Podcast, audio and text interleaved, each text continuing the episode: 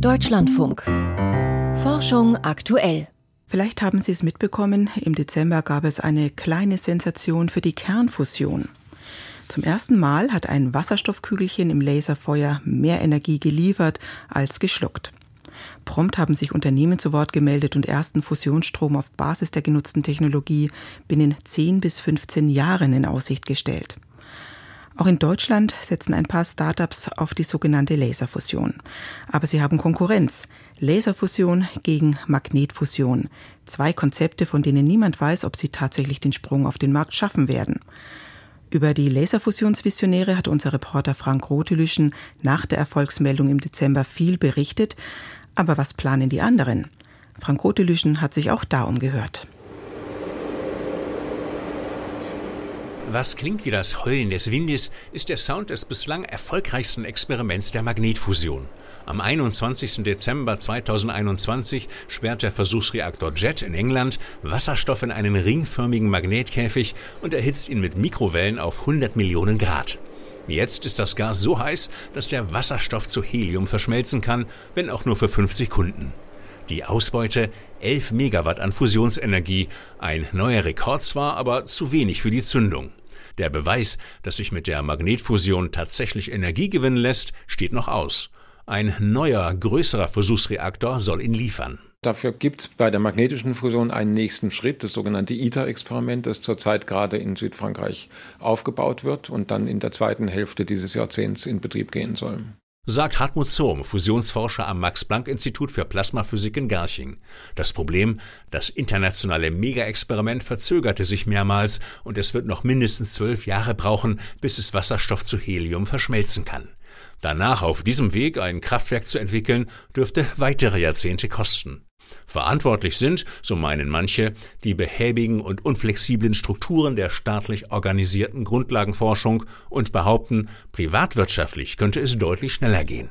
Das wollen wir einfach um einige Jahrzehnte beschleunigen, weil nun aus verschiedensten Gründen geopolitisch Energieknappheit und natürlich auch die Sorge um den Klimawandel es natürlich noch dringender geworden ist, mit der Fusion schneller voranzukommen. Frank Laukin ist Chef von Gauss Fusion, einem jungen Start-up mit Sitz in Hanau. Initiiert wurde es von Firmen, die schon lange im Fusionsgeschäft sind, als Zulieferer für Großexperimente wie JET und ITER. Zu diesen Zulieferern zählt die Hightech-Firma Bruker, deren Präsident ebenfalls Frank Laukin ist. Und in einer Bruker-Filiale in einem Hanauer Gewerbegebiet hat das Start-up auch seinen Firmensitz. Im Prinzip setzt Gauss auf dieselbe Technik wie bei ITER, ein ringförmiger Magnetkäfig, der ein Gas aus Deuterium und Tritium, zwei exotische Wasserstoffvarianten, einschließt und erhitzt. Doch es gibt, etwa bei den supraleitenden Magneten für den Magnetkäfig, manchen Unterschied zu ITER.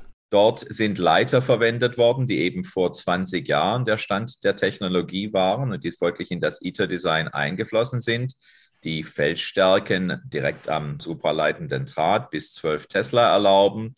Inzwischen gibt es neuere Materialien, die wir unter anderem für CERN entwickelt haben, die bis zu 16 Tesla gehen, die sehr, sehr viel kompaktere Magnete und Fusionskraftwerke erlauben. Wie so ein Kraftwerk im Detail aussehen soll, weiß man bei Gauss Fusion noch nicht. Die Herausforderungen jedenfalls sind enorm. Lassen sich tatsächlich Magnetkäfige bauen, die ein 100 Millionen Grad heißes Wasserstoffgas zuverlässig bändigen? Werden sich Materialien finden, die den bei der Fusion entstehenden Neutronen dauerhaft trotzen? Und wie lässt sich radioaktives Tritium, einer der beiden Brennstoffe, effizient und sicher herstellen? Eine lange Forschungsagenda also, Immerhin, wo die Fusionsreaktoren eines Tages stehen könnten, das weiß das Start-up schon. Vielleicht dann in der Größenklasse 2 Gigawatt Kraftwerke, die durchaus dort gebaut worden sind, wo auch heute noch die Bereiche sind, wo früher die Atomkraftwerke stehen. Standorte, die es ja sowieso gibt und die man nicht demnächst in Freizeitzentrum oder ein Freibad umwandeln kann, ein Pilotkraftwerk könnte 2045 fertig sein. Mit dieser Perspektive will Gauss Fusion mögliche Investoren überzeugen. Andere Magnetfusions-Startups sind schon länger am Start und versprechen deutlich mehr. I think 10 years is doable. I believe it'll happen. I think we'll all see it and we'll enjoy the fruits. Zum Beispiel TAE Technologies aus den USA. Ihr Reaktor soll bereits in zehn Jahren ans Netz gehen, oder? A commercial system would be city powering fusion system at like 200 megawatts electric, where you're now out replacing the gas plants. Auch das Kraftwerk des US-Startups Commonwealth Fusion will im nächsten Jahrzehnt loslegen und Gaskraftwerke ersetzen. Alles viel zu ehrgeizig, meint Frank Laukin. Dass einige tatsächlich sagen, das sei schon in den 30er Jahren möglich. Das halten wir schlichtweg nicht für realistisch und wahrscheinlich. Dennoch pumpen die Investoren derzeit Milliarden in diese Technologie, und zwar als ausgesprochene Hochrisikoanlagen. Zwar mag wenig wahrscheinlich sein, dass in 10 oder 15 Jahren tatsächlich ein Fusionsreaktor steht, aber sollte es dann doch klappen, dürfen die Investoren von gigantischen Gewinnen träumen.